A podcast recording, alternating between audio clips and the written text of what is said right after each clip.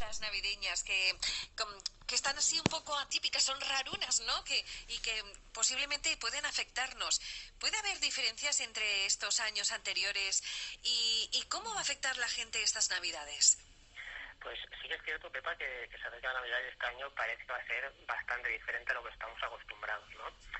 Eh, se nota un poquito la falta de entusiasmo, podríamos decir incluso un poco el desánimo ante una Navidad con el COVID en una parte de la población y bueno, sí que es verdad que podemos decir que la pandemia cambiará la forma en que celebramos las fiestas, pero también que no significa que no podamos hacerlo. ¿Y a quién crees que afecta más? ¿A las personas mayores o a los, o a los más pequeños de casa? Pues mira, en la experiencia que tenemos en Vicente y Psicología es que afecta un poco más a la población de edad avanzada, más que a los niños, ya que debido a las restricciones es mucho más probable que en este estado de población sufra soledad o falta de afecto, más que la población infantil. Los niños podemos decir que por su naturaleza tienen una capacidad eh, para asumir cambios mucho mayor que la de los adultos, ya que están madurando todavía y por lo tanto son más adaptables. Es más, podemos decir que dependiendo de cómo nosotros los adultos nos tomemos eh, la Navidad, las actitudes que tengamos, etcétera, etcétera, los niños también la harán, ya que ellos pues imitan mucho, reflejan las cosas que hacemos. Así que yo diría que tenemos que estar un poquito pendientes de nuestras propias reacciones. Es decir, no, no alarmarse, pero tampoco confiarse.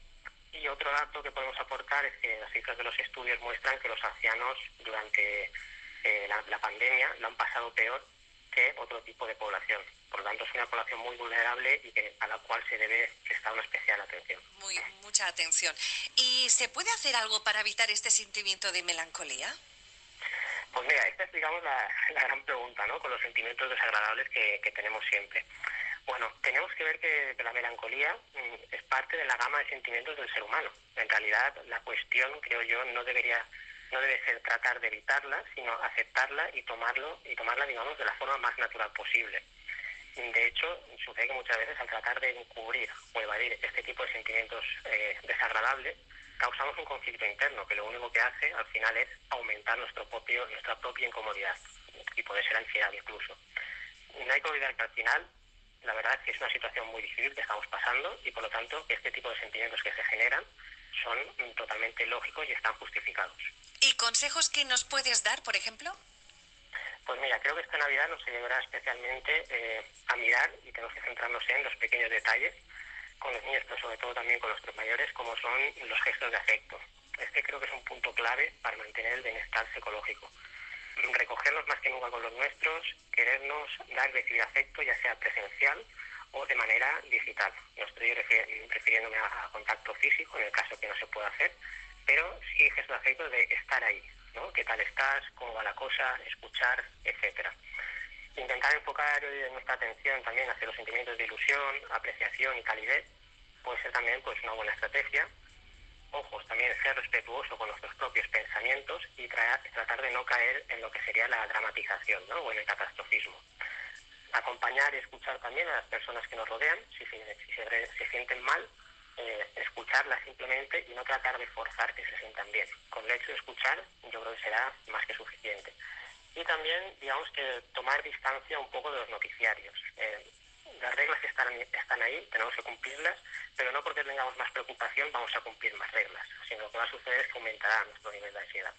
La situación de por sí ya nos genera suficiente preocupación como para mantenernos alerta, con lo cual más preocupación no es saludable a nivel psicológico y por supuesto pues un poco para terminar no abandonar los hábitos saludables que hayamos construido durante el año como por ejemplo hacer ejercicio relajarnos cuando es necesario mantener un descanso adecuado comer bien etcétera etcétera.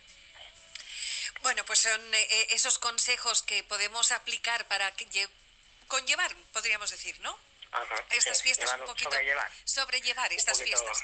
Estas fiestas y sobre todo de cara al futuro hasta que vengan las vacunas. Hay que ser positivos hay que ser positivos que ya están ahí a la vuelta de la esquina. bueno y dónde te podemos encontrar Vicente pues mira me puedes encontrar a mí y a mi compañero Nico Aros como siempre en la calle Marqués de Campo 18 segundo B en el teléfono 630 65 9166 y en redes en arroba psicología, Instagram y Facebook. Muy bien, bueno, pues desearos a los tres, Santo Vicente, Nico y a Helen, bueno, que paséis buenas fiestas y que, bueno, pues eh, el año que viene más y mejor.